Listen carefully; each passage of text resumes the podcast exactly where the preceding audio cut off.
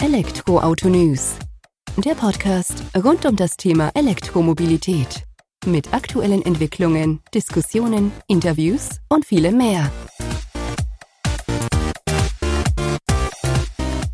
Servus und herzlich willkommen bei einer neuen Folge des Elektroauto News.net Podcast. Ich bin Sebastian und freue mich, dass du diese Woche wieder eingeschaltet hast, wenn wir uns mit dem Thema E-Mobilität beschäftigen. In der aktuellen Folge habe ich Julian Feser zu Gast. Der war auch schon mal im Juli letzten Jahres, also Juli 2021 hier und ist einer der Gründer des Startups Einfach E-Auto. Gemeinsam mit seinen Mitgründern möchte er die Suche nach dem richtigen E-Auto einfacher machen. Man hat ein wenig Abstand genommen vom damaligen Geschäftsmodell, auch aufgrund von Kritik, die über unsere Plattform geäußert wurde und bietet jetzt ein E-Auto, Wallbox und Ladekartenvergleich an. Also mittlerweile stellt man sich da breit auf. Weitere Themen sind in der Planung, Vergleiche stehen im Mittelpunkt. Aber gehen wir doch direkt rein ins recht kurzweilige Gespräch mit Julian Feser. Viel Spaß damit. Servus Julian, schön, dass du heute die Zeit nimmst, dass wir ein Update von Einfach E-Auto erhalten. Bevor wir da allerdings einsteigen, stell dich doch gerne erstmal selbst nochmal vor und verliere ein paar Worte über Einfach E-Auto, damit wir wissen, mit wem wir es heute zu tun haben. Ja, danke Sebastian, sehr gerne. Ähm, ist ja schon ein bisschen her, seit wir das, das letzte Mal gesprochen haben. Äh, Julian Feser, ich bin einer der Gründer von Einfach E-Auto. Ähm, das Projekt Einfach E-Auto gibt es jetzt schon seit mittlerweile ein bisschen mehr wie drei Jahren. Und äh, seit ziemlich genau zwei Jahren bin ich Vollzeit mit dabei. Ich äh, bin bei Einfach E-Auto für Marketing, Sales und Business Development äh, hauptverantwortlich.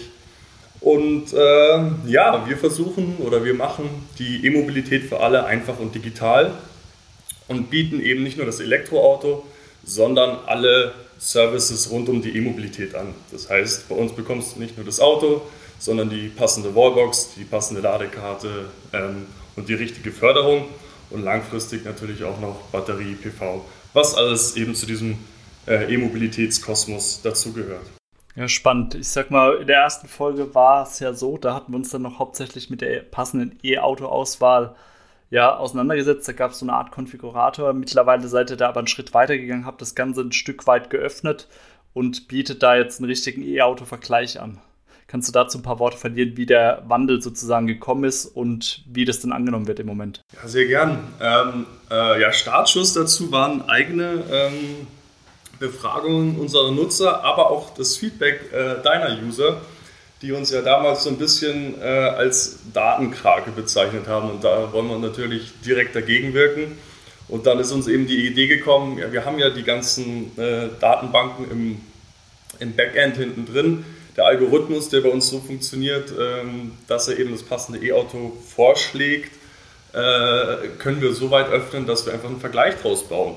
Dann soll doch der Nutzer selbst ähm, ein bisschen rumspielen und das passende Auto finden.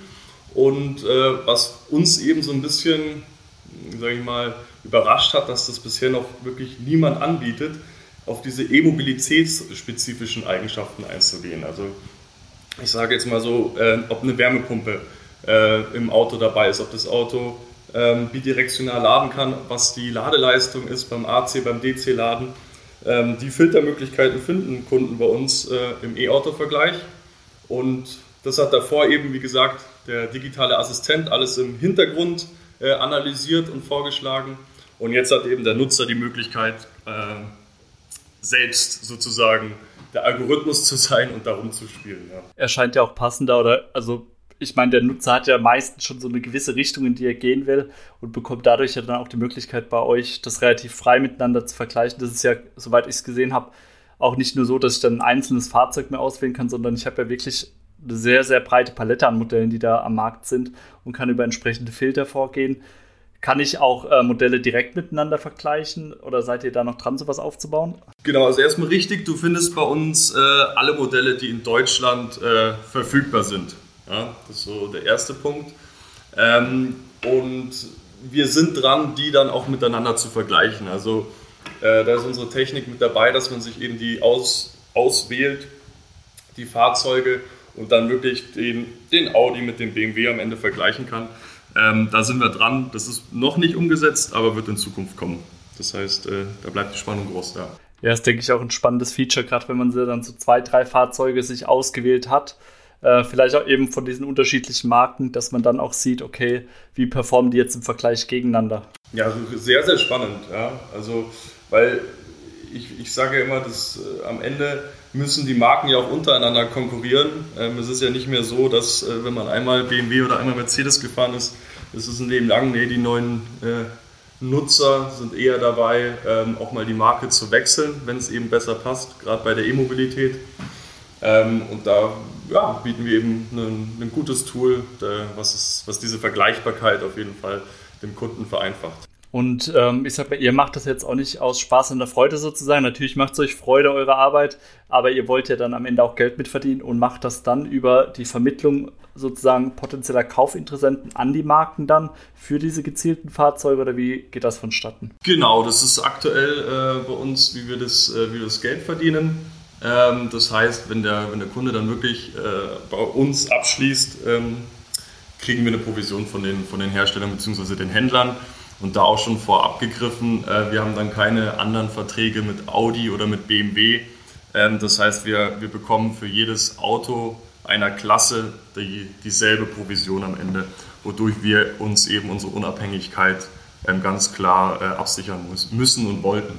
Das war ja, soweit ich es noch weiß, aus dem ersten Gespräch auch damals schon der Ansatz, und den habt ihr jetzt auch konsequent weiterverfolgt sozusagen. Genau, den haben wir konsequent weiterverfolgt und ja, da vielleicht nur als Zutrag. Ähm, Letztes Mal hatten wir leider kein Polestar und kein Tesla äh, mit im Sortiment. Die wurden ja zwar angezeigt, aber da, äh, die haben wir jetzt auch mit, mit drinnen und haben direkt äh, die Möglichkeit, ähm, konkrete Angebote unseren Kunden da zu machen. Ja, sehr spannend. Vor allem merkt man ja auch, dass dann der Markenzuspruch sozusagen steigt, euer Angebot auch von der Seite aus angenommen wird, von den Herstellern Marken.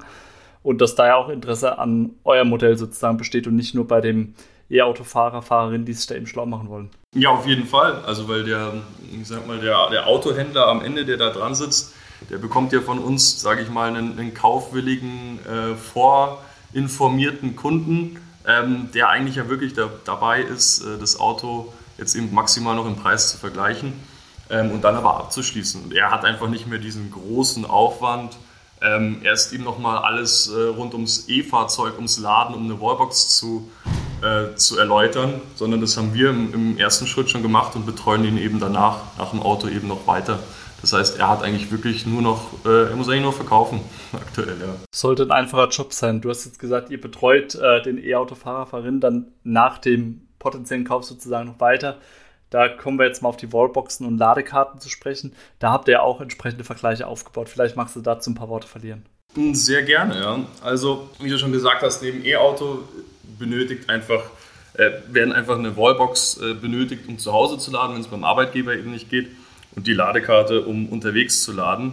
Und da ist aber, sind ja unglaublich viele Hersteller am Markt, es sind unglaublich verschiedene Variationen möglich und die Anforderungen der Kunden sind ja extremst unterschiedlich.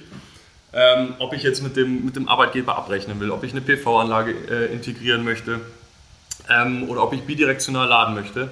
Das sind ja so die, die typischen Fragen, äh, die man sich da stellt.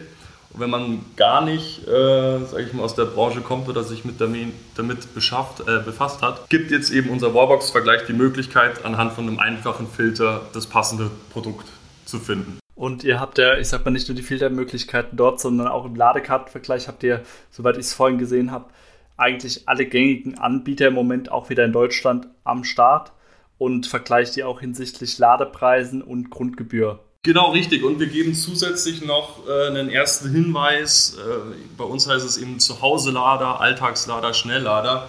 Also einfach das Nutzungsprofil von der Karte, weil es entscheidet sich natürlich schon am Ende, ähm, ob ich einen gewissen Grundpreis zahle oder wie hoch mein DC-Preis ist. Ähm, am Ende, wenn ich da dann äh, zweimal die Woche immer äh, mein Auto voll hat an der DC-Säule, sollte der ja relativ gering sein. Ähm, Im Gegensatz, wenn ich nur zu Hause lade, ja, dann brauche ich vielleicht, äh, wäre keine Grundgebühr besser, dafür ein bisschen höherer ähm, Arbeitspreis beim AC-Preis. Ja.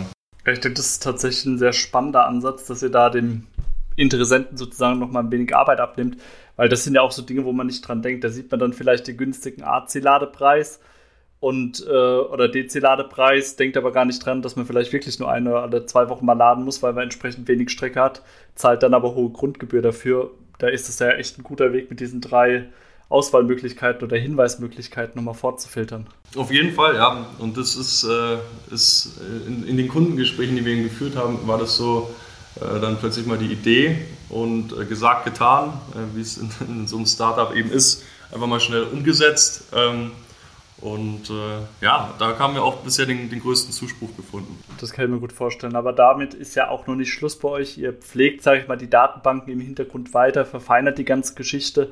Im Vorgespräch hast du mir aber auch schon gesagt, dass ihr jetzt schon wieder das nächste Thema habt, was ihr auch angehen möchtet oder angehen werdet. Vielleicht magst du dazu ein paar Worte noch verlieren. Ja, genau. Also als nächstes großes Projekt, äh, ähnlich aufgebaut wie die Vergleiche, ähm, wird es auf jeden Fall einen THG-Quotenvergleich geben von uns ähm, wo wir auch wieder alle äh, Anbieter äh, gegeneinander immer konkurrieren lassen und dem Kunden am Ende die, die äh, Möglichkeit geben, die passende auszusuchen. Aber auch Förderung äh, wird, wird auf jeden Fall noch kommen, damit wir einfach den Assistenten öffnen für alle, die, äh, die eben wissen möchten oder ein bisschen selber damit rumspielen. Ähm, weil aktuell ist es soweit, also wenn der Assistent genutzt wird, hat man diese ganzen Möglichkeiten und die Vergleiche sollen einfach nochmal die Transparenz, sage ich mal, nochmal mehr widerspiegeln. Ja, ich denke, das macht auch den Unterschied aus und gerade diese Vergleichmöglichkeit über unterschiedliche Themen, die man ja alle hat. Und ihr habt ja da schönen Ablauf auch in der ganzen Geschichte. E-Autokauf, du brauchst eine Wallbox, du brauchst eine Ladekarte, du kannst dir eine THG-Quote dafür sichern. Und wenn du ich sag mal, als Unternehmen wahrscheinlich eher unterwegs bist, kannst du dir beim Autokauf oder Wallbox-Kauf auch noch entsprechende Förderung holen. Also schon tatsächlich so den gesamten Markt dann irgendwo abgedeckt. Genau richtig. Das ist ja genau unser Ansatzpunkt, dass wir eben die, äh, E-Mobilität ganzheitlich betrachten als Ökosystem, was es am Ende ist. Und bei uns auf der Plattform bekommst du eben alle Produkte rund um die E-Mobilität und musst dich nicht mehr selber äh, damit auseinandersetzen, immer den, zum Autohaus zu rennen oder zum Energieversorger einen eigenen Elektriker zu besorgen, ähm, sondern bei uns kriegst du alles aus einer Hand, einfach und digital. Ja, hört sich gut an. Dann von daher würde ich sagen, haben wir ein schönes Gespräch gehabt. Wir haben ein gutes Update von dir mit auf den Weg bekommen und tauschen uns bestimmt demnächst mal wieder aus, wenn dann eben auch THG-Quotenvergleich und auch Förderprogramm mit am Start ist, um zu sehen, wie es denn bei euch von den äh, Usern angenommen wird. Sehr gerne, Sebastian. Ich, ich freue mich drauf. Immer gute Gespräche mit dir. Vielen Dank. Mach's gut, Julian. Ciao. Mach's gut, Sebastian. Servus.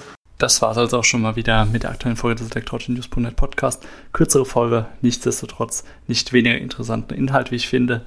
War ein interessanter Einblick hinter die Kulissen von einfach E-Auto von oder mit Julian Feser, einem der Co-Gründer des Unternehmens. Und ich bin gespannt, was wir da in Zukunft dann tatsächlich noch zu Gesicht von den Jungs und Mädels bekommen. Dir vielen Dank fürs Zuhören. Freue mich, wenn du kommende Woche wieder einschaltest beim Elektroauto-News.net Podcast. Mach's gut. Bis dahin. Ciao.